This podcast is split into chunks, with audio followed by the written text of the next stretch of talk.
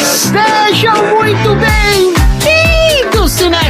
de sofá! Peguem a sua pipoca de micro-ondas e vamos a mais uma sessão aleatória. Nesse podcast, a gente sorteia um filme, premia categorias improváveis do cinema e analisamos temas do qual não temos nenhuma qualificação para falar sobre, como cabelo encebado, hotéis secretos e as roupas mais desconfortáveis que existe para um tiroteio.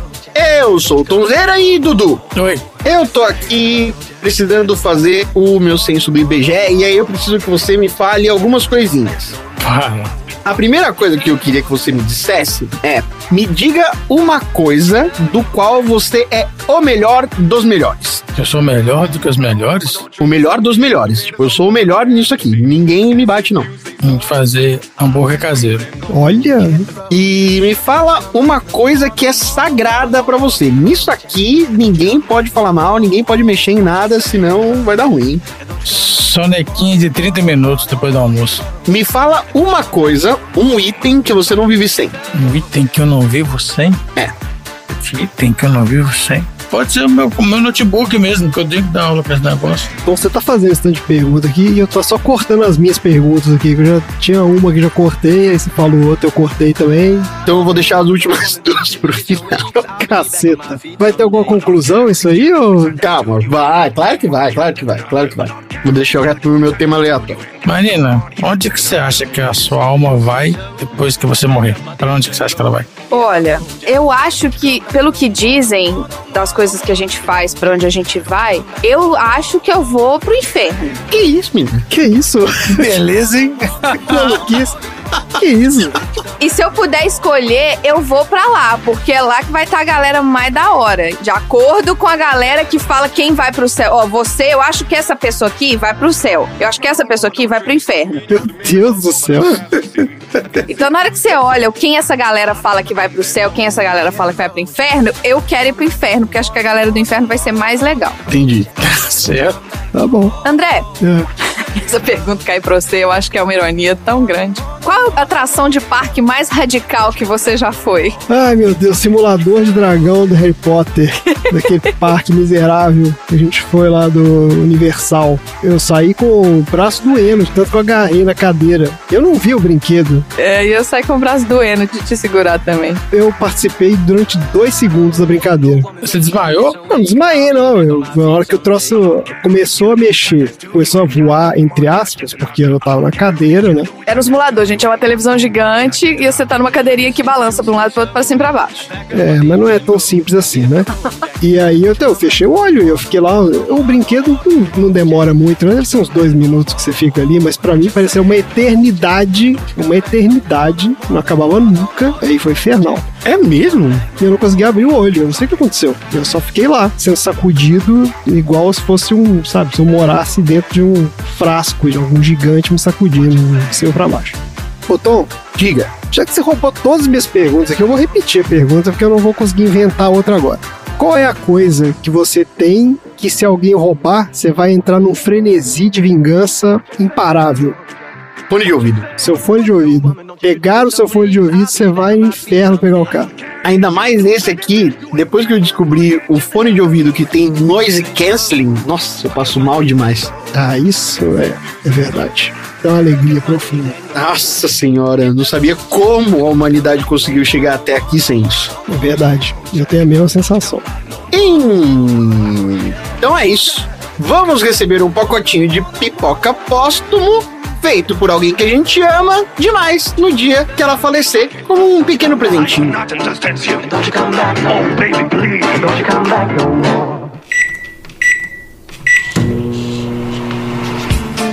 Roupa elegante. Obrigado. Sua lavanderia é boa? Eu sei que você curtiu. Isso, nós concordamos. This is madness! This is... Sessão aleatória.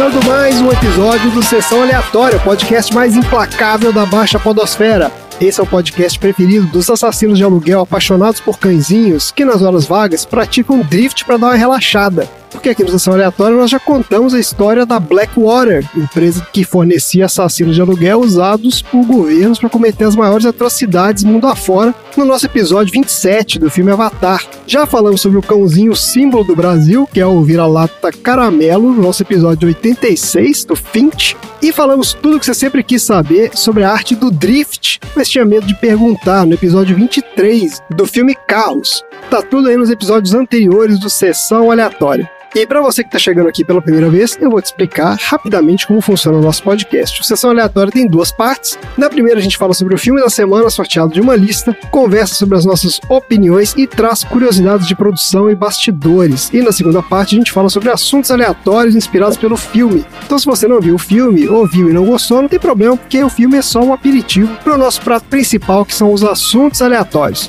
E o filme da semana é De Volta ao Jogo. O filme tem um título confuso, porque parece uma continuação, mas não é. É. Eu achei que era dois. Falei, nossa, não tenho um nesse negócio. Mas é- isso é a versão brasileira do filme, né? Porque o título original é John Wick. Não sei de onde os caras tiraram isso. Esse filme veio de mais uma das minhas listas de filmes que eu nunca vi. E dessa vez eram filmes que são conhecidos aí no mundo nerd, né? Que tiveram impacto na cultura pop e tal, mas eu não tinha visto. Então eram falhas na minha cultura nerdica, digamos assim. Não achei falha na minha. Nunca fui fã, não gostei. Não, não- não faz, não faz diferença pra mim, John Wick. Pera aí, pô, tô explicando minha lista ainda.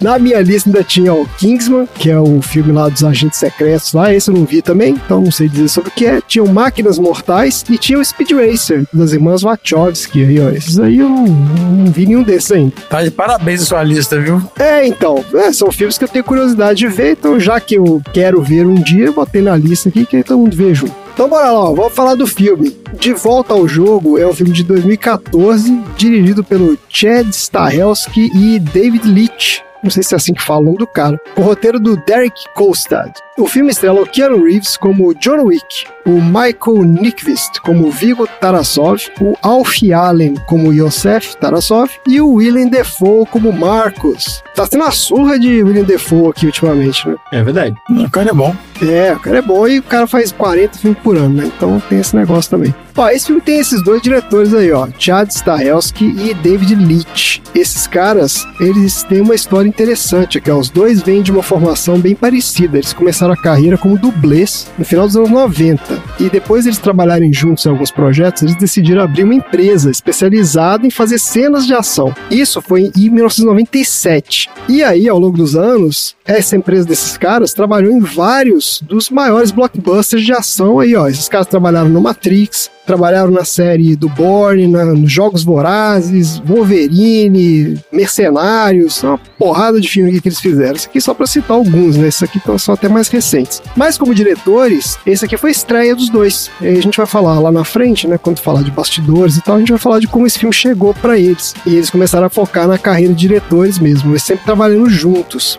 Eles dirigiram as duas continuações desse filme aqui, ó. Teve o John Wick, Um Novo Dia pra Matar, em 2017, e John Wick Parabellum, em 2019. Teve o Atômica, de 2017, que é um filmaço também, muito legal. Fizeram o Deadpool 2, 2018. Deadpool 2 é bom. É, eu não vi esse ainda. E fizeram um spin-off do Velozes e Furiosos aqui, ó, que chama Hobbs and Shaw, 2019. E o filme mais recente desses caras saiu esse ano, ó, 2022, é o Trem Bala, filme com o Brad Pitt. Ouvi falar bem desse filme, mas eu não vi ainda não. Pois é, então a gente viu o trailer dele, parece legal também. É esse estilo de filme de ação, né? Sem cérebro, né? só a ação mesmo. Se bobear ainda tá em algum cinema por aí, ó. Agora, pra falar do elenco, a gente traz então o nosso querido quadro Viu Não Viu. A gente comenta sobre os filmes que a gente viu e alguns que a gente nunca ouviu falar da galera desse filme.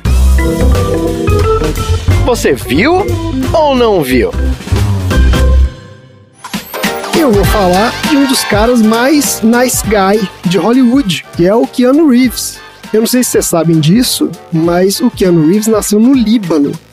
Ele é naturalizado canadense, a mãe dele é inglesa, o pai dele é estadunidense, nascido no Havaí, com ascendência chinesa, irlandesa e portuguesa. Meu Deus, que loucura, cara. Porra. É por isso que ele não tem cara de nada. É verdade, né? Ele não tem cara de nada. É É, não tem cara de nada. O cara é a ONU encarnado. Ó, ele começou a carreira no Canadá, nos anos 80, fazendo séries e filmes pra TV. Era aquela pegada de galanzinho adolescente, né? Até que em 89 ele fez o Bill e Ted, uma aventura fantástica. Ah, solo de guitarra.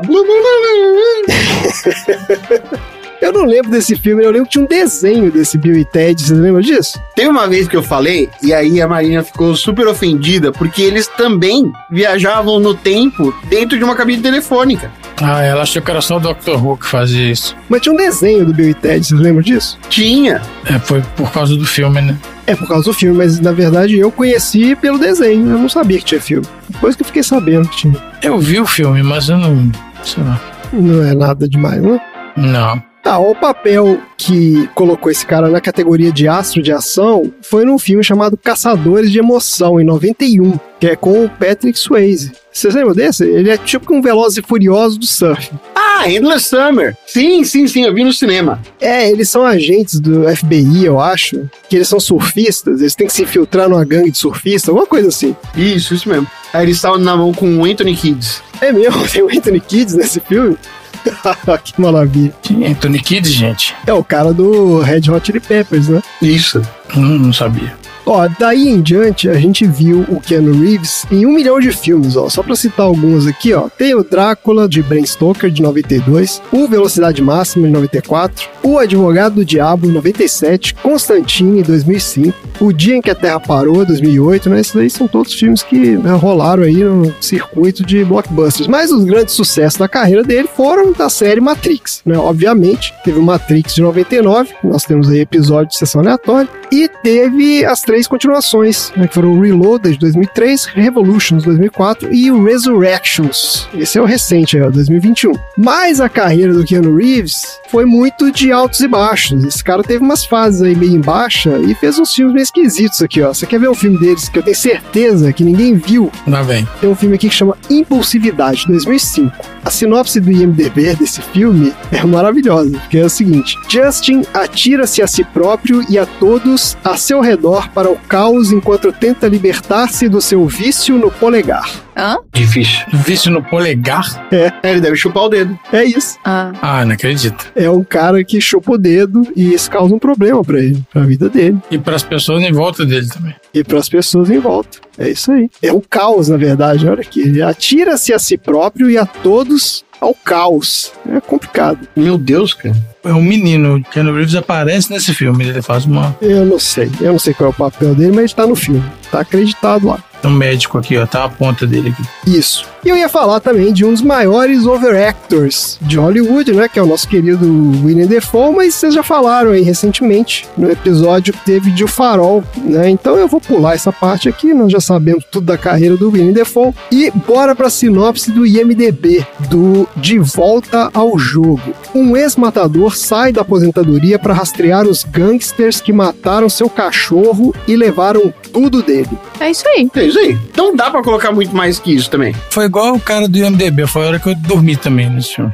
E aí acabou. Mas esse filme aqui, acho que nem precisa falar mais nada, porque ele é meio que isso mesmo. É isso. O filme é isso mesmo. Tá bom, eu escrevi um pouquinho mais aqui, só pra não perder o costume aqui, ó. Pouco antes do seu aniversário de casamento, o John Wick perde a sua esposa Ellen, vítima de uma doença fatal. Mas o doloroso luto é amenizado pela chegada de uma cadelinha, que é a Daisy. Último presente da sua esposa, por quem ele imediatamente se afeiçoa. Com a Daisy, o tempo todo do seu lado, o John tenta se adaptar à vida sem a Ellen, mas o encontro casual muda tudo. Num posto de gasolina, um grupo de mafiosos russos são atraídos pelo carro do John, que é um raro Mustang 69, pelo qual ele é completamente apaixonado. Daí, após uma tensa conversa, o John se recusa a vender o carro para os russos e acaba se tornando um alvo, quando na mesma noite eles invadem sua casa, enchem ele de porrada, matam a cachorra e roubam o carro. O John descobre então que os mafiosos que invadiram sua casa eram liderados pelo Yosef Tarazov, filho do chefão da máfia russa em Nova York, que é o Vigo Tarazov. O Vigo revela que o John Wick é, na verdade, o mais temível assassino que já tinha trabalhado para ele, uma verdadeira lenda no submundo. O John decide então voltar à ativa para se vingar do Yosef, mas para isso terá que enfrentar não só a máfia russa, como uma série de assassinos a serviço do Vigo.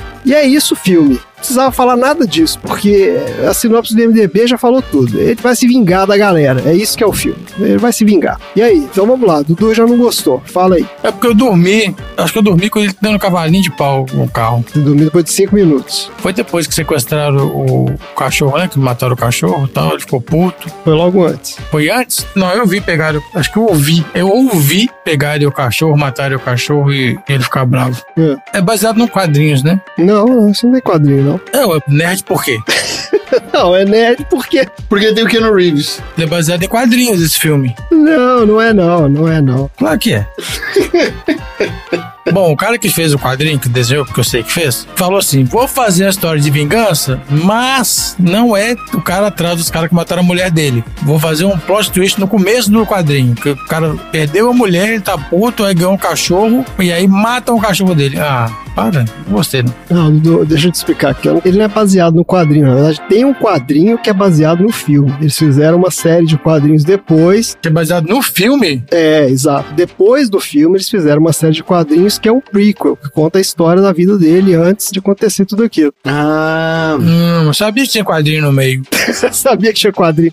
Não, mas o filme não é quadrinho. O filme o cara fez, pô, é o roteiro. O cara fez o roteiro e fizeram o filme. Não, não sabia, eu achei que era baseado no quadrinho. Não, não é. Não, não gostei. Tá bom. Péssima escolha. Mas você viu. Não, só vi até o cachorro sumir. Depois não vi mais, não. Ué, mas, mas você não viu o filme, porra. Você viu cinco minutos do filme e não gostou? É, depois eu acordei. É, ué. Eu acordei e acabou. Tá bom, tá? Não, gente, o filme é ruim. Vai lá, Tom, você. O que, que você achou? Pô, cara, era o que eu precisava assistir no dia. Boa. Precisava assistir um filme, só pra dar uma desencanadinha, tá lá prestando atenção. Tu tem que assistir o filme dublado, que eu tava lavando uma louça. Aí, tá vendo? Assistiu de orelhada. Não, eu tava prestando bastante atenção, fiquei bem entediado. Eu falei, olha só esse filme que interessante. E a hora que acabou, eu falei, caralho, já acabou, passou mó rápido. Eu terminei de lavar o banheiro, né? É, eu falei, nossa, que filme interessante, achei bem interessante. Aí fiquei com vontade de assistir os outros, quer saber o que, que é que acontece, por que, que tem os outros filmes. É, então, então uma porrada de filme. Depois eu vou falar mais disso aqui. Vai ter um 4 já. É, tem três e vai ter mais. Mas eu gostei sim. E você, Mário? O que que você achou? Esse filme ela é a clara história de homem fazendo omisse, né? Nhê. Ponto final. Mas assim, John Wick, ele é uma eterna referência no mundo nerd, ponto. Eu não tinha assistido o filme antes. Isso, exato. Todo mundo fala desse filme o tempo todo. Mas por que que ele é dando referência? E todo mundo fala desse filme. Mas por que motivo? É isso que eu não entendo. Então, calma, deixa eu falar. Aí eu já tinha ouvido falar por referência, principalmente a referência no sentido de não mexe com o cachorrinho, entendeu? A referência sempre foi essa. É. Se você mexer com o cachorro, eu vou dar uma de John Wick pra cima de você. Então, assim, foi bom eu ter fechado essa conexão da referência. Ah, só que eu confesso que eu achei que fosse demorar mais pra acontecer alguma coisa com o cachorro. Quando ele ganhou o cachorro, eu falei, ai, tadinho, esse cachorro vai acontecer alguma coisa com ele. E deu tipo 10 minutos e já matou o cachorro todinho, mas já a referência já tá assim no começo do filme. E aí, assim, é de nós, é homem fazendo omisse, né? O cara que queria o carro, aí o outro cara que não queria dar o carro, e aí o cara foi matar o outro porque ele que bateu nele e matou o cachorro. Então, assim, é filme de ação É isso. porradeiro. Uma coisa que eu achei muito legal, assim, pra gente que tá morando aqui em Nova York, é super interessante a gente ver filmes que se passam em Nova York. Ah, é mesmo? Porque a gente vê muita coisa, né? A gente vê o nosso dia. Olha, eu já fui nessa estação de metrô. Olha, essa aqui esquina de tal. Eu e o André mesmo, a gente viu. Olha ali o meu trabalho, ele, olha ali o meu trabalho. Então, assim, a gente viu onde a gente anda e tudo. É igual, eu acho que se hoje eu assistisse Friends, por exemplo, eu ia assistir com outra visão. Porque eu já ia conhecer a maioria dos lugares, ia ter mais referência e tal. Então, isso eu achei interessante também. A gente, eu fiquei brincando de eu já fui ali. Olha, já fui ali. Olha, já fui ali. Olha, já fui ali também. Olha, já pisei ali. Mas é isso, assim. é- Não é o tipo de filme que eu gosto de assistir, não, porque a partir do momento que mata o cachorro é porradaria. Por isso que eu dormi. É, então, é- acho que é o que o Tom falou. É o tipo do filme que você tem que estar na vibe de assistir esse tipo de filme. É um filme de ação, gente. Eu assisti ele todo, até o final. Exato. E assim, como filme de ação, você vê que o público-alvo dos caras eles sabem exatamente qual é, é o público de filme de ação. É um filme excelente Eu também achei. e muito bem executado. Muito bem executado. Eu também achei. Porque, assim, as cenas de ação, que é a, o- né, a graça do filme, é você ver as cenas de ação. É, o filme é uma série de acontecimentos que vão levando uma cena de ação até a outra, né? E elas são super bem boladas, assim, super bem feitas. Ele não cai naquele clichê do tipo Velozes e Furiosos, não sei o quê, que tipo, são cenas de ação absurdas e completamente inverossímeis. Assim, é óbvio que é filme de fantasia, porque filme de ação é filme de fantasia, mas ele é muito mais naquele estilo da série do Demolidor, sabe qual é? Tipo, daquela ação que é mais realista, entre aspas, onde eles pegam muito a coisa do, né, do cinema de Hong Kong, a coisa do artes marciais, mas o cara usa arma, mas ele não usa arma, tipo, igual o Faroeste, que ele fica lá dando, não é Rambo, metralhando todo mundo. Então, assim, ele é meio que uma coreografia ali, um troço até, mas quase que uma dança, né, que ele faz com a arma ali.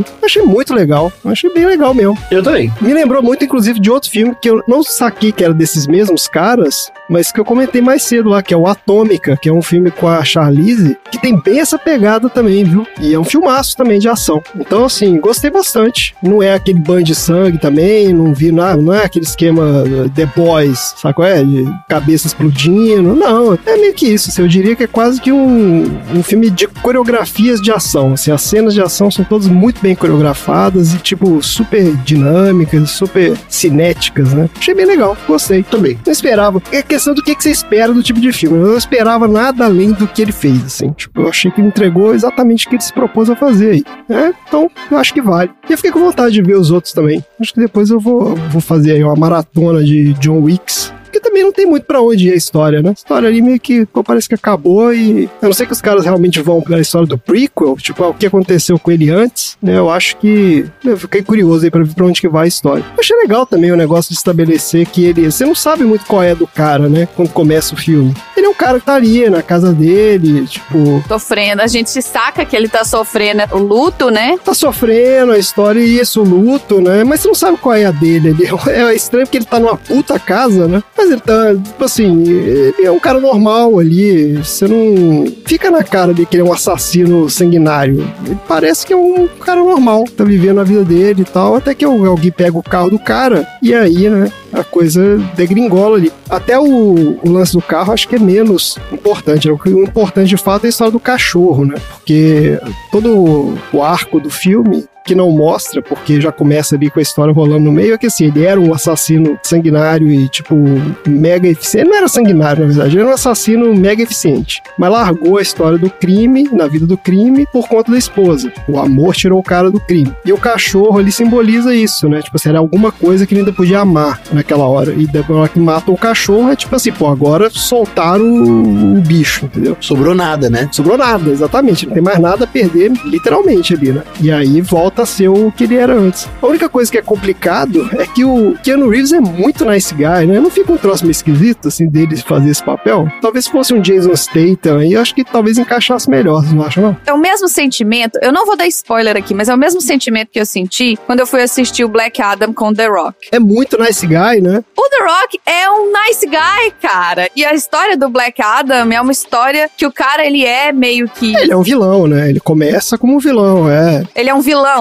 A história do Black Adam começa como um vilão. E você fala, ah, para! É o The Rock. Daqui a pouco ele vai abrir aquele sorrisão dele vai fazer um, sabe? É isso. E realmente, pra mim, não encaixa o fato dele ter sido um mega assassino. Encaixa o fato dele ser o melhor dos melhores naquilo que ele fazia. Isso, isso, exato. Isso, com certeza, o Keanu Reeves tem essa cara, sabe? Você olha pra ele e fala, esse cara é bom no que ele faz. Se ele escolher pilotar avião, ele vai ser o melhor piloto de avião. Mas, ao mesmo tempo, eu não consigo ver ele sendo um cara mau. Inclusive, eu vi até depois, eu fiquei assistindo que a, a versão que a gente viu no streaming aqui, ela tinha uns extrazinhos depois, né? Ah, eu extra eu não vi não, gente. Eu, aí eu falei, não, up, deu, pra mim deu. Eu fiquei vendo, porque eu achei legal as cenas de ação e tal, eu fui vendo. E o, o Keanu Reeves, ele atuou em praticamente todas as cenas. Isso. Ele não tinha dublê, não. Ele fazia tudo, inclusive várias cenas daquelas de carro, de fazendo drift mesmo, aquele negócio todo, ele aprendeu a fazer mesmo. E os caras elogiaram ele pra caramba. Foi um dos atores que mais se dedicam e tal. Eu tenho meio que um.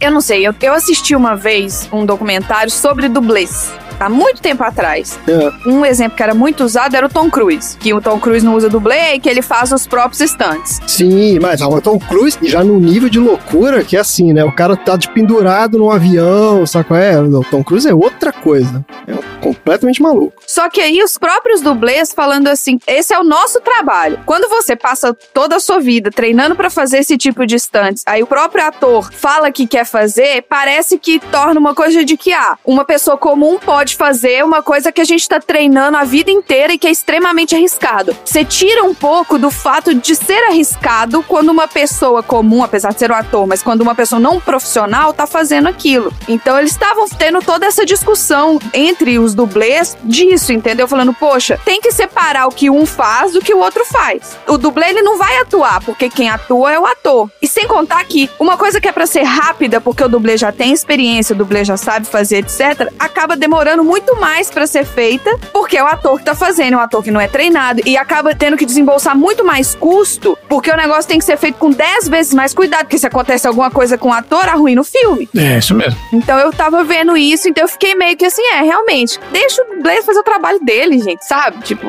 É, eu acho que é um questionamento válido, mas acho que depende muito também, né, da equipe. É igual quando coloca aqueles atores pra dublar filme e tira o dublador, entendeu? isso. É a mesma coisa. É, depende, né, gente? Depende, né? Não é assim também. É foda. O cara é profissional, o cara sabe trabalhar o negócio. Eu acho assim, você fazer um dublê, por exemplo, você tá caindo do precipício, aí você se joga na cama elástica, é uma coisa. Mas dublê de perseguição de carro, que você tem que dirigir, cara, você tá num carro, aquilo ali é uma arma, né? Você perde o controle daquilo ali, você não só morre que tá lá dentro, como mata a galera que tá em volta. Se capota e vai embora esse carro, sai atropelando todo mundo que tá em volta.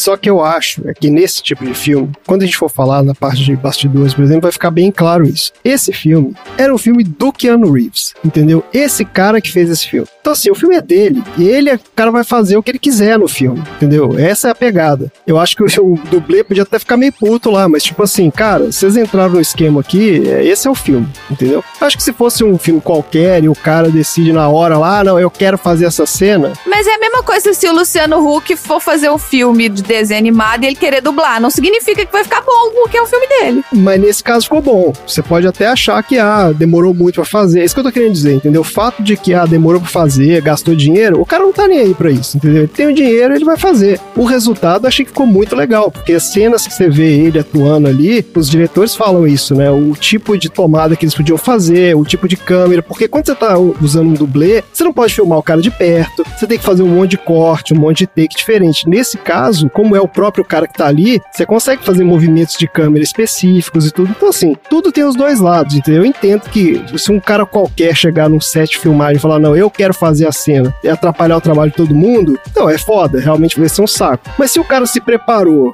a equipe dele tá preparada pra fazer, eu acho que ele também consegue um resultado ali que talvez, entendeu? Que é diferente. Eu acho que passa isso no filme. É um filme de ação diferente dos filmes que a gente tá acostumado a ver. E eu acho que tem um pouco disso. Você vê o cara atuando ali, o Matrix também tinha um pouco essa pegada, entendeu? Porque os caras ali fizeram o negócio a sério. Então, eu entendo a crítica, eu acho válida. Mas eu acho que tudo depende, né? Acho que nesse filme aqui, eles usaram isso pra benefício do filme. O filme ficou um filme melhor, porque o cara topou fazer, certo? Tá bom. Ok. É isso aí. Foi tão convincente assim, todo mundo parou de repente. Não, não vou convencer, não. Eu falei, ok. Eu continuo achando, deixa os dublês trabalhar. Para de ficar tentando pegar o trabalho dos dublês. Ah, tá bom. É igual o cantor querendo cantar, aí ele vai, agora eu vou gravar o backing vocal, agora eu vou gravar um instrumento. Gente, grava sua voz e deixa o resto da galera trabalhar, deixa o instrumentista tocar. Ah, deixa, deixa o dublê trabalhar, deixa. Mas deixa o Keanu Reeves fazer a cena dele lá, gente.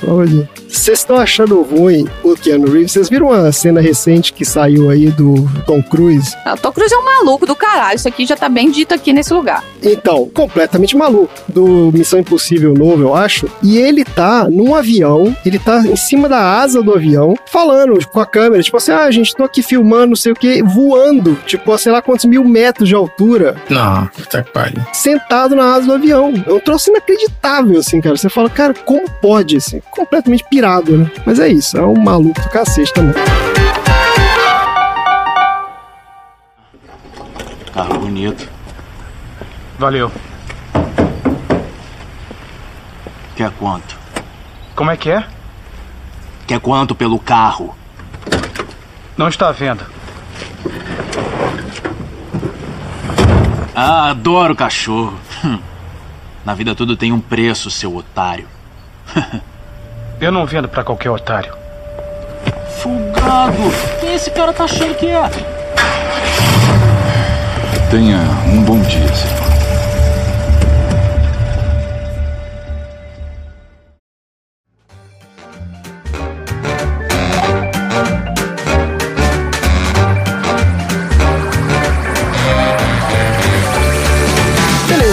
Tá, vamos falar rapidinho aqui algumas histórias de produção, porque esse filme aqui é curiosa a história dele, ó. A ideia do filme foi do roteirista, esse Derek Kolstad. Ele bolou uma história sobre um matador de aluguel aposentado que volta ativo em busca de vingança. Ah, o conceito do cara, né? Ideia claramente original, nunca antes mostrada em Hollywood, que é a coisa mais original já feita. O diferencial foi o cachorro. Não, o diferencial que os caras falaram aqui é que ele teve uma pegada mais assim de construir o mundo em que o cara vivia, né? Ele se preocupou um pouco em montar um contexto e tal. Ele disse que se baseou muito no cinema dos anos 30, 40, e tudo, um foco na ambientação e tudo. Daí esse cara ficou rodando em Hollywood com esse roteiro debaixo do braço, batendo na porta de todo mundo, tentando vender essa história. Até que em 2012 ele conseguiu botar esse roteiro na mão dos caras de uma empresa chamada Thunder Road Pictures, uma produtora lá de Hollywood. E essa galera se interessou pelo filme, eles gostaram da simplicidade da trama, olha aí, coisa óbvia, mas acharam também que o personagem principal tinha uma certa complexidade, né? Tinha um peso emocional ali. E tipo assim, pô, você entende a motivação do John Wick, né? Isso que a gente falou, o mínimo que você precisa ter nesse tipo de filme, né? E entender um pouquinho, assim, de por que o cara toma aquelas atitudes que ele tomou ali. Só que uma coisa que eles não gostaram do roteiro original aí, desse Colstead, é que o John Wick era um cara mais velho, ele tinha na faixa de 60 anos. Justamente porque o roteirista queria justificar que, tipo assim, ó, esse cara era uma lenda do submundo, entendeu? Então não podia ser um cara muito jovem. Era uma meio que a pegada do Cavaleiro das Trevas, da HQ, sabe? Assim, ó, o Batman velho voltando à ativa. É, voltando ativo. Isso, exatamente. Essa que era a pegada do roteiro original dos caras. Só que aí esses produtores acharam que isso era uma besteira. Falaram, não, vamos procurar um ator que dê credibilidade pra esse papel. Não precisa ser velho, só precisa ser um cara que passe, né, essa coisa da experiência e tudo. E aí eles foram atrás do Keanu Reeves. Eles acharam que ele era o cara. Apesar de ser um cara mais jovem, ele ao mesmo tempo já é um cara consolidado como aço de ação, né? Então ele poderia vender essa ideia de, pô, era um cara foda há uns anos atrás e saiu de cena, mas agora tá voltando e continua sendo foda. É isso. E a carreira do Keanu Reeves foi meio assim também, né? Teve esse lance dos altos e baixos e tal. Então os produtores levaram pra ele o roteiro e ele ficou maluco, adorou o roteiro. Falou, não, vamos fazer e tal, topou fazer na hora. E ele começou a se envolver forte na produção. E esse aqui é o lance desse tipo de filme. Olha só, eles não tinham equipe, eles não tinham diretor, não tinha nada, entendeu? O Keanu Reeves começou a trabalhar com os caras no roteiro e começou a montar a equipe. Aí quando você tem um cara desse né, no game, ele escolhe a galera toda que vai trabalhar para ele. Então eles estavam procurando um diretor para a segunda unidade. Essa segunda unidade, nesses grandes blockbusters aí, é normalmente a galera que faz as cenas de ação. Né? Você tem o diretor da primeira unidade, que dirige os atores, né? as cenas de diálogo. E uma história, né? Isso, né? faz mais a direção dos atores, né? daquelas cenas ali onde eles estão interagindo e tudo. E tem a segunda unidade que vai fazer lá o carro explodir, vai fazer perseguição, os dublês, toda aquela loucura toda acontecer. E é muito comum você ter duas equipes diferentes. E o Keanu Reeves lembrou do Chad Stahelski e o David Leitch, que tinham trabalhado com ele no Matrix, lá atrás. Ele falou, pô, aqueles caras eram muito bons de direção de ação e não sei o que, vamos chamar os caras. Qual dos Matrix eles fizeram? Foi só o primeiro? Foi os três? Foi os quatro? Boa pergunta, Marina. Eu sei que eles fizeram o primeiro com certeza, eu não sei se eles se envolveram também nos outros, porque tem o envolvimento direto deles, mas pode ser pela empresa deles também, né? Então eu não sei. Entendi. Tá bom. É. Ele lembrou, falou, pô, aqueles caras eram muito bons de fazer cena de ação, vamos chamar os caras. E ele chamou, né, perguntando pros caras se eles tinham interesse em dirigir a segunda unidade do filme. E os caras adoraram a ideia, porque eles gostaram do roteiro e fizeram uma contraproposta pro Keanu Reeves, que falaram assim, olha, já que é um filme de ação mesmo, do início ao fim, deixa a gente dirigir a primeira unidade também, a gente quer fazer tudo. Ó. E o Keanu Reeves topou. Gostou da visão dos caras, eles fizeram uma apresentação lá pros produtores e tal, e eles falaram, pô, a gente queria fazer um filme de ação bem realista, pé no chão e tal, e o lance deles era assim, querer que a ação fosse parte da história, e não como normalmente esse tipo de filme acontece, que é assim, você tem uma ceninha, aí uma cena de ação, aí você tem uma cena e uma cena de ação. Eles falaram, não, vamos tentar fazer assim, a ação ser parte da história. E o Keanu Reeves adorou, comprou total a visão dos caras e levou lá pros produtores, e foi isso. E aí os caras ganharam a direção do filme. E uma curiosidade aqui, ó, o título original do roteiro era Scorn, que é alguma coisa como é tipo desprezo, né? Mas o lance que eu achei engraçado é porque assim, o Keanu Reeves ficou tão empolgado com o papel né, de John Wick e ele ficava falando pra todo mundo Ele tem cara de que empolga com qualquer papel. Ele empolgou, ele ficou maluco e ele falava pra todo mundo. Vocês viram a entrevista que ele deu, a questão do Constantine? Não, o que que teve no Constantino? Ele teve num desses programas aí, um desses late night shows aí, que ele, ele foi entrevistado. O entrevistador virou pra ele e falou assim: qual dos papéis que você fez que você gostaria muito que te chamassem pra fazer de novo, mas que ninguém te chama? Aí ele fala assim: antes de você responder, você sabe que assim que você falar qualquer coisa que o seu telefone vai tocar, certo? Então cuidado com o que você vai responder. E ele respondeu o Constantine. Isso foi dois anos atrás, e agora eles estão gravando o Constantine novo. É mesmo? É. Olha aí. Logo depois dessa entrevista, ele fala: Não, já que você quer fazer, bora fazer. E ele tem esse jeito, assim. Na época que eu assisti o Constantino, eu não gostei, mas eu fiquei com vontade de rever, porque o Valese é mega fã, né, do Constantino, do personagem, e o Valese falou que gostou do filme. Vocês lembram disso? Também gostei. Só não é o Constantine, mas eu gostei do filme. Eu lembro que ele falou que gostou. Eu fiquei até surpreso. É, Eu acho que na época eu tava tão, assim, torci tanto o nariz pro filme que eu não consegui curtir muito, assim. Eu fiquei com vontade de rever até. Eu acho que ele, como Constantine, ficou legal. A caracterização dele ficou boa. Mas não lembro se o filme era muito bom ou não. Porque eu acho que eles mexeram muito em umas histórias e tal. hum, mexeram muito. É, é, também achei. Foi no Steve Colbert que ele foi entrevistado. Então, o que eu queria dizer é porque ele ficou tão empolgado com esse negócio do John Wick, ele falava pra todo mundo, não, tá fazendo John Wick, o filme do John Wick, não sei o que, John Wick, John Wick, e aí eles repetiram tanto que os caras mudaram o nome do filme. Falaram, pô, vamos chamar John Wick então, né? Porque ninguém vai saber qual é o nome do filme. O cara só fala John Wick, e por isso que o filme ficou com esse nome. Ó, e qual foi o resultado dessa história toda então? Ó, o De Volta ao Jogo estreou em outubro de 2014 e foi sucesso de público e de crítica. Ó. O filme teve um orçamento de 20 milhões, rendeu 88 milhões nas bilheterias e teve ótima recepção da crítica, que elogiou muito as cenas de ação, a cinematografia, a direção e as atuações, principalmente dos Keanu Reeves. As atuações, eu acho que talvez seja um pouco exagerado, porque né, não tem nada aqui muito, né? Mas eu acho que no sentido de atuação dos caras nas cenas de ação, eu acho que realmente é um filmaço, né? É, isso faz parte da atuação também, né? É, tem uma atuação ali, né?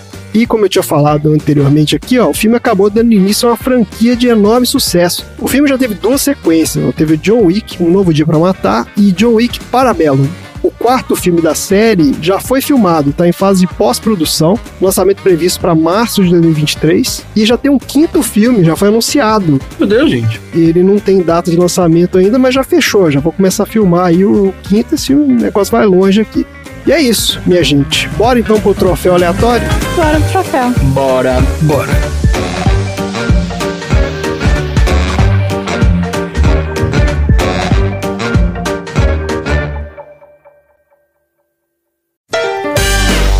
Troféu aleatório.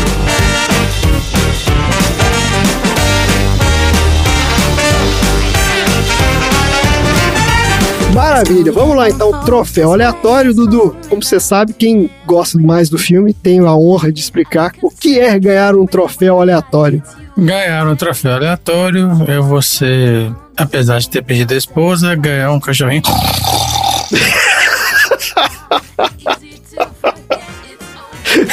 Excelente, é isso mesmo.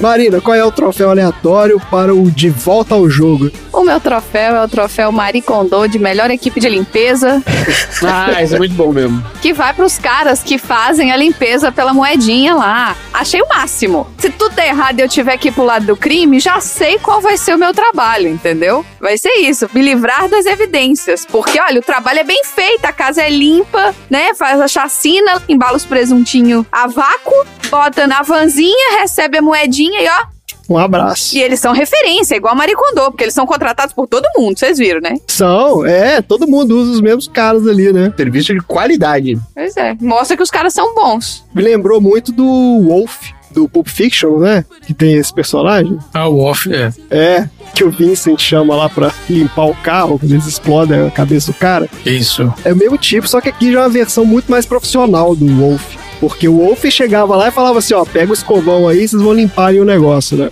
E esses caras desse filme aqui, não, a galera já chega lá com os produtinhos de limpeza, resolve tudo. Com os produtos deles, né? É, já leva os produtos deles, é isso mesmo. Muito bom.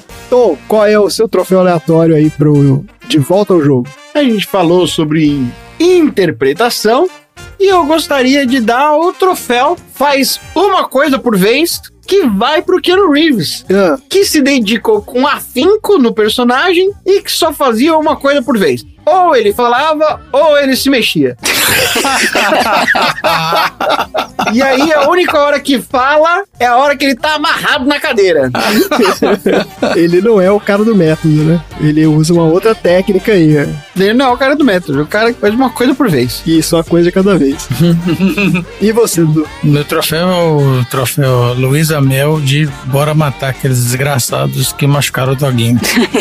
É isso. Troféu de chama Luísa Mel. Na Luísa Mel eu faria a mesma coisa. Ó, eu vou dar aqui o meu troféu Nascido pra Apanhar, de ator que só faz papel de cara que se fode, que é pro Alf Allen, que faz o, o filho do mafioso nesse filme. E apanha o filme inteiro, se fudeu. E eu lembrei que ele também foi o Theon Greyjoy do Game of Thrones. Ah, isso aí. Quem viu a série sabe que ele se fode de tudo quanto é jeito. Nossa, do começo ao fim. De todo jeito. Exato. Cara se arrebenta inteiro, né? De todo jeito. Ainda lembrei que ele tá no Predador de 2018. Não é? É um filme muito merda, mas que ele também se fode no filme.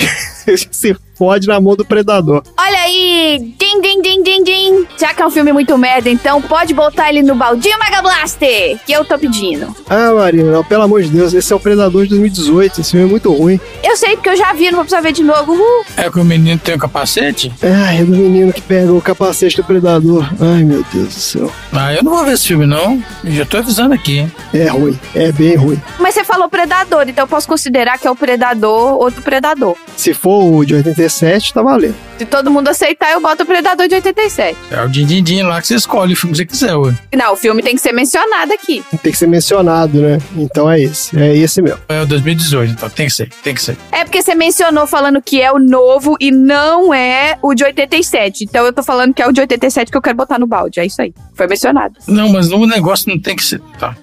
Nossa, agora que eu entendi a lógica. Tá bom, a Marina torcendo a lógica aí, mas trouxe então pro baldinho. Maravilha, já temos um bom filme aí agora no nosso balde. Eu ia falar que você podia botar também o Predador novo aí, o mais recente. O Prey. O Prey é bom. Esse é um filmaço também. Eu já gastei o meu, então se alguém quiser gastar o dele, Din Din Din Din Din. Bota o Prey também. Tem dois filmes, tá vendo? Peraí. tem três? Qual que é o outro? Tem três predadores no baldinho, é isso. Não, tem três filmes no baldinho, dois meus e um do Tom. É isso aí. Qual que é o do Tom, gente? Ele colocou no Bruxo de Salem. Ah, tem que escutar outro episódio então. Ah, eu não tava. Tá ótimo, gente. Maravilha. Então, temos recados, Marina? Alguma coisa hoje? Meu recado é pros meus co-hosts, não esqueçam do baldinho Mega Blaster. E se você caiu de paraquedas aqui nesse episódio do Sessão Aleatória, no post do episódio tem o link pra você virar um aleatória. Se você quer recomendar um filme pra gente gravar uma sessão aleatória sobre esse filme, entra aqui no link do post, manda o seu filme pra gente, manda o seu nome, fala o porquê que você gosta, o porquê que você colocou esse filme no baldinho. Coloca lá que se o seu filme for sorteado, você se torna um aleatório, a gente grava um episódio sobre o filme e é isso. Não se esqueçam que a gente tem o baldão da galera aqui do Sessão Aleatória. Isso. O que não falta aqui é balde. Se chover não vai ter problema, né? Goteira não vai ter problema. Todo de balde que tem aqui. Aí no final do ano a gente vai fazer aquele jogo do balde que o Tom mandou o videozinho no WhatsApp. Isso. Tá ótimo. Vamos então para os assuntos aleatórios.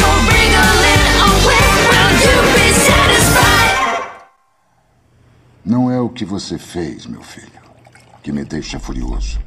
É com quem você fez. Quem? Tá falando daquele idiota? É que aquele idiota é John Wick. Ele já foi nosso sócio. Chamam ele de Baba Yaga. Bicho papão? John não era exatamente o bicho papão. Ele era o homem que nós mandávamos para matar o bicho papão.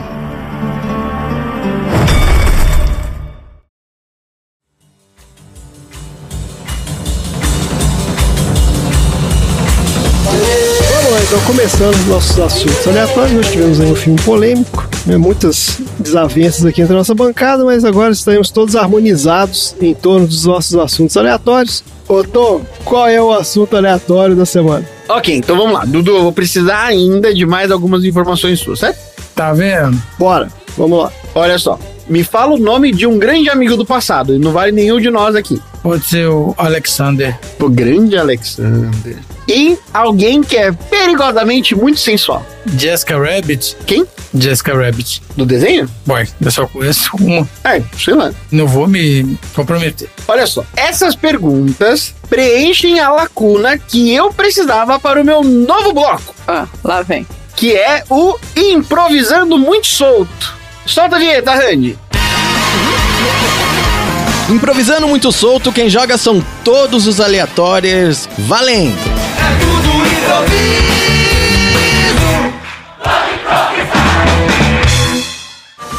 Esse bloco é muito simples, certo? Eu peguei elementos importantes da vida do Dudu e agora a gente vai fazer o remake do John Wick. O quê? Só que adaptado à biografia do Dudu, Tá. O quê? certo? Não, não tô entendendo. Só vai, gente, só vai. Só fala que sim e vai.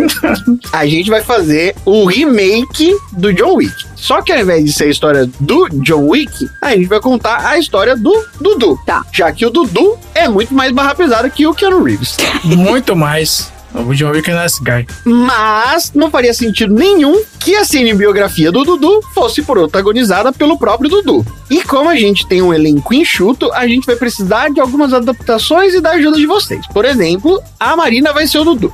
Meu Deus do céu. Que isso? E o André vai ser a pessoa que contracena com a Marina nas cenas. Seja pra ser o amigo ou seja pra ser a pessoa muito sensual. Deus do céu. Ah, ele é todas as outras pessoas. Ele vai ser todas as pessoas, entendeu? Tá, entendi. Você é o diretor. O que eu vou fazer? Eu não faço nada? Não, você assiste, você foi inspiração. Não, não, não, não. O Dudu vai ser o sonoplasta responsável pela trilha sonora e efeitos especiais. Deus do céu. Certo? O que tá acontecendo? Que isso, Tom? E eu vou ser o diretor com a responsabilidade de pegar a maravilhosa sinopse feita pelo Andrezinho sobre o filme e aí a gente vai adaptar a biografia do Dudu. Alguém tem alguma dúvida? Nossa, gente tem todas as dúvidas. Eu tenho várias, mas pode ir. Todas as dúvidas possíveis. Então, olha só, Andrezinho fez a sinopse dele, que são cinco parágrafos. Cada parágrafo vai ser uma cena. Nessa cena, a gente vai fazer a encenação do que foi o parágrafo. Então, por exemplo, no primeiro parágrafo vai ser: pouco antes do aniversário de casamento, Dudu Wick perde a sua esposa, vítima de uma doença fatal. Mas o doloroso luto é amenizado pela chegada de uma cadelinha, a Daisy, último presente da esposa, a quem imediatamente se afeiçoa. Então a gente tem um minuto para improvisar essa cena. A Marina vai fazer uma cena onde ela vai testemunhar a morte da esposa dele. Gente do céu. Eu sou a esposa que tô morrendo. Você é a esposa que tá morrendo, então você tem que meio que convalescer. E depois você é o Tá. cachorro. Depois eu sou o cachorro, claro. Não, não, não. Depois tem que só fazer o sonzinho da cachorrinha. Aí é o Dudu que faz o sonzinho da cachorrinha, certo? Ah, porque o cachorro entra como sonoplastia, não entra como atuação. Não entrou como personagem. Então, nesse momento, tem que ter uma cena de vocês dois, onde vocês estão no leito de morte, e depois do leito de morte, a Ellen entrega um cachorrinho pro Duduíque. Tá bom. Aí, Dudu, não se esqueça: trilha sonora e sonoplastia, efeitos especiais, ok? Um, dois, três e. gravando. Oh, não!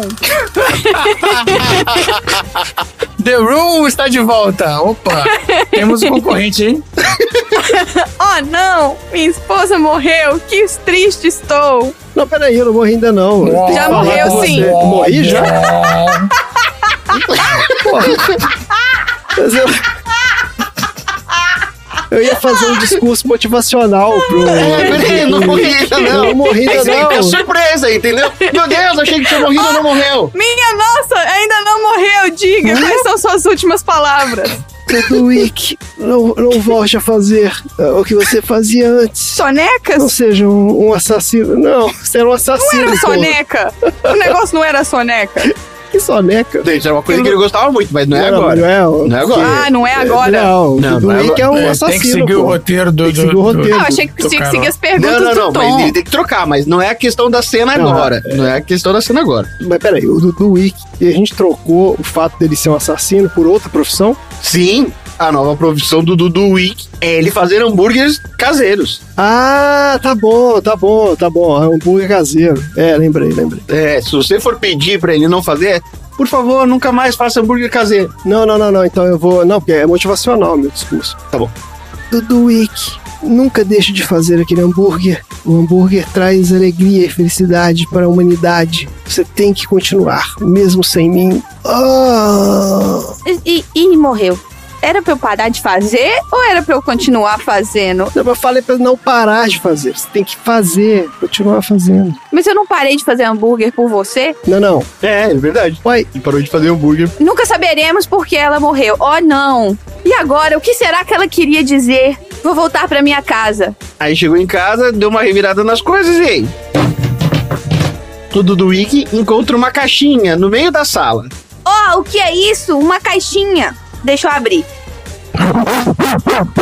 Que isso? Fechei! Meu Deus do céu! Esse é o livro do Harry Potter. Você abre, o livro vem acima de você. Eu vou abrir só um pedacinho, uma frestinha. Mas você acabou gostando do cachorro gigantesco. Que é a Daisy. E agora, com a Daisy o tempo todo do seu lado, Dudu Wiki tenta se adaptar a uma vida sem a Ellen.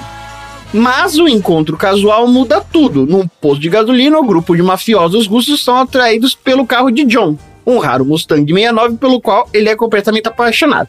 Então agora, o Dudu Wiki tem que ir dirigindo até o posto de gasolina com o cachorrinho dentro do carro. E aí vai conversar com um grupo de mafiosos, onde o grupo de mafiosos vai fazer uma proposta para querer comprar o carro do John Wick, certo? Do Dudu Wick, desculpe. É, mas como a minha cachorra, ela é um mamute, ele não vai chegar tão perto do carro assim, entendeu? Então ele vai olhar de longe. Vamos lá. Tá no carro? Você tá dirigindo com o carro, dirige o carro. Não tá tocando nenhuma música? Eu gosto de música. Aí agora estaciona o carro no posto.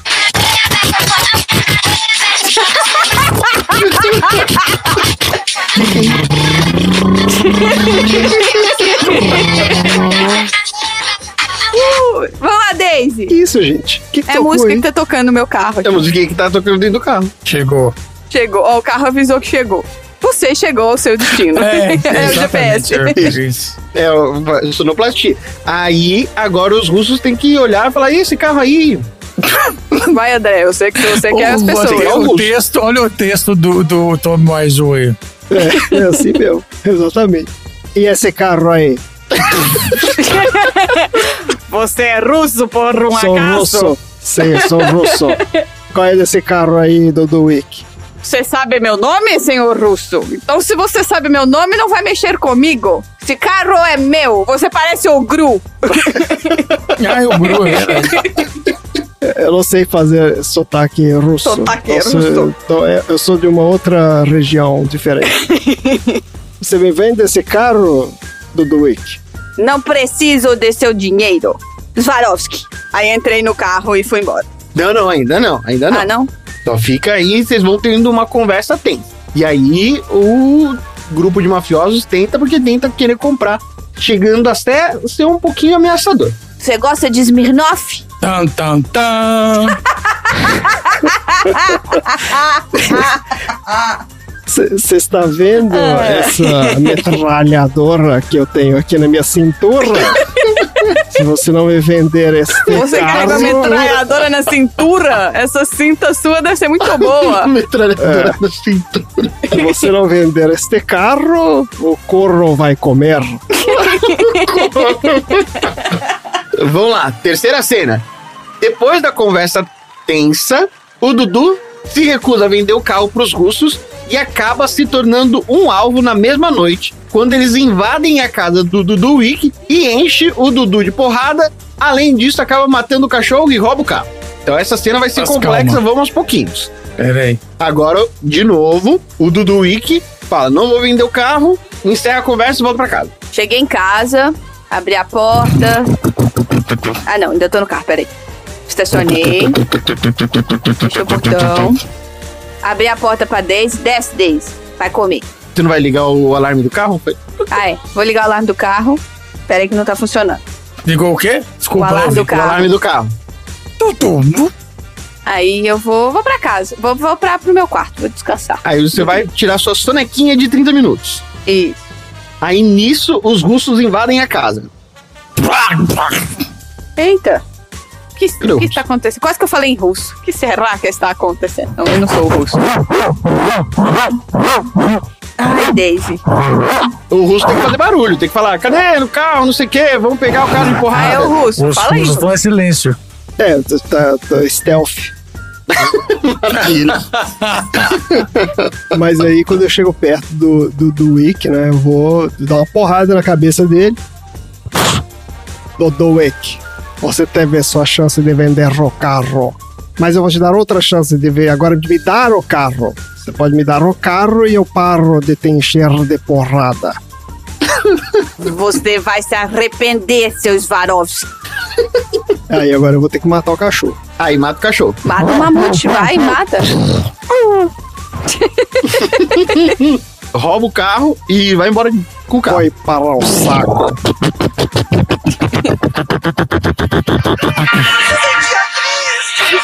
Rádio ligado.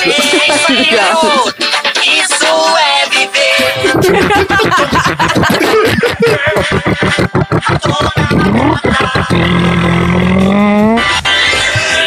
Aí, o Dudu Wiki acorda, todo arrebentado, e descobre que os mafiosos invadiram sua casa. Oh não, estou todo arrebentado e minha casa foi invadida. Daisy! Não, o cachorro morreu. É, tá não bom. pra esperar. É, Mas eu vi responder a. Daisy morta. Ah, tá bom, tá bom. Aí eu vou pegar um ônibus e vou na oficina. Isso. Chegando lá, você vai falar com a Jessica Rabbit. Com a Jessica Rabbit? Por que com a Jessica Rabbit? Porque é alguém perigosamente sensual. Não, mas é o cara do dono da oficina, não é? ou, ou mudou a cena? Ah, não, desculpa, é o Alexander. Falei errado. Ah, Falei errado. É o Alexandre, o amigo do Dudu. Tem que falar Tá. com o Alexander, o amigo do, Alexander, do amigo, exato, isso. Fala aí, amigo do Ale. Dudu Wiki. Beleza? Fala do Duick. Qual é que é? Então, você viu meu carro por aí? Então, o seu carro tava aqui, mas já não tá mais. Quem foi que trouxe meu carro aqui? Foi aquele molequinho russo. Ele, aquela piveta. Aquela, aquela, foi aquela, foi aquela, foi a Jessica É, Rabbit. foi aquela pivetinha russa. Ah, Jessica Peraí, Rabbit, que é o a russo? Jessica Rabbit é o russo? Porra, que plot twist, hein? Esse é um plot twist foda mesmo. Esse é um plot Era um twist cara mesmo. até então, né? Tudo bem. Então, eu- tudo bem. A Jessica Rabbit, filha do Russo Rabbit? Filha do russo. Rabbit. Exatamente. Rabbit. Rabbito. Ah, eu, é já- italiano. eu falei pra ele que ia dar ruim, mas ela, quer dizer, ele ou ela, é, um- é, é não, é não binário. Eu falei pra eles, ele, falei pra ele que ia dar ruim. Pode ter certeza, vai dar ruim. Eu viro e vou andando, vou embora. E aí, agora a gente vai pra última da sinopse.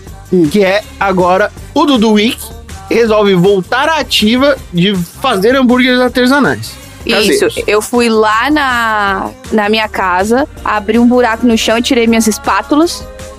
Enquanto isso, falta a sonoplastia. É, você só não me disse que você tinha guardado a carne também no, no seu esconderijo Não, a carne, a carne é- vai ser de coelho, da Jessica Rabbit. Ah, entendi. Entendi. Aí eu tem que fazer a sonoplastia, as tem que pegar. Tô afiando a faca, ó. Eita, esse, esse amolador preciso comprar um novo, ficou muito tempo aqui. Tá E tem a máquina de moer carne também. Ai, mas essa é pesada pra carregar. hein?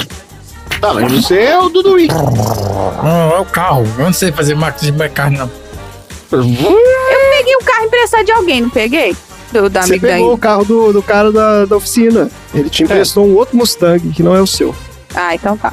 Então eu botei tudo no, no meu carro. E aí agora você vai falar assim: eu vou querer fazer todos os hambúrgueres do mundo com o corpo, com a carne da Jessica Rabbit. E eu vou Agora Meu eu vou lá pro. Siri Cascudo.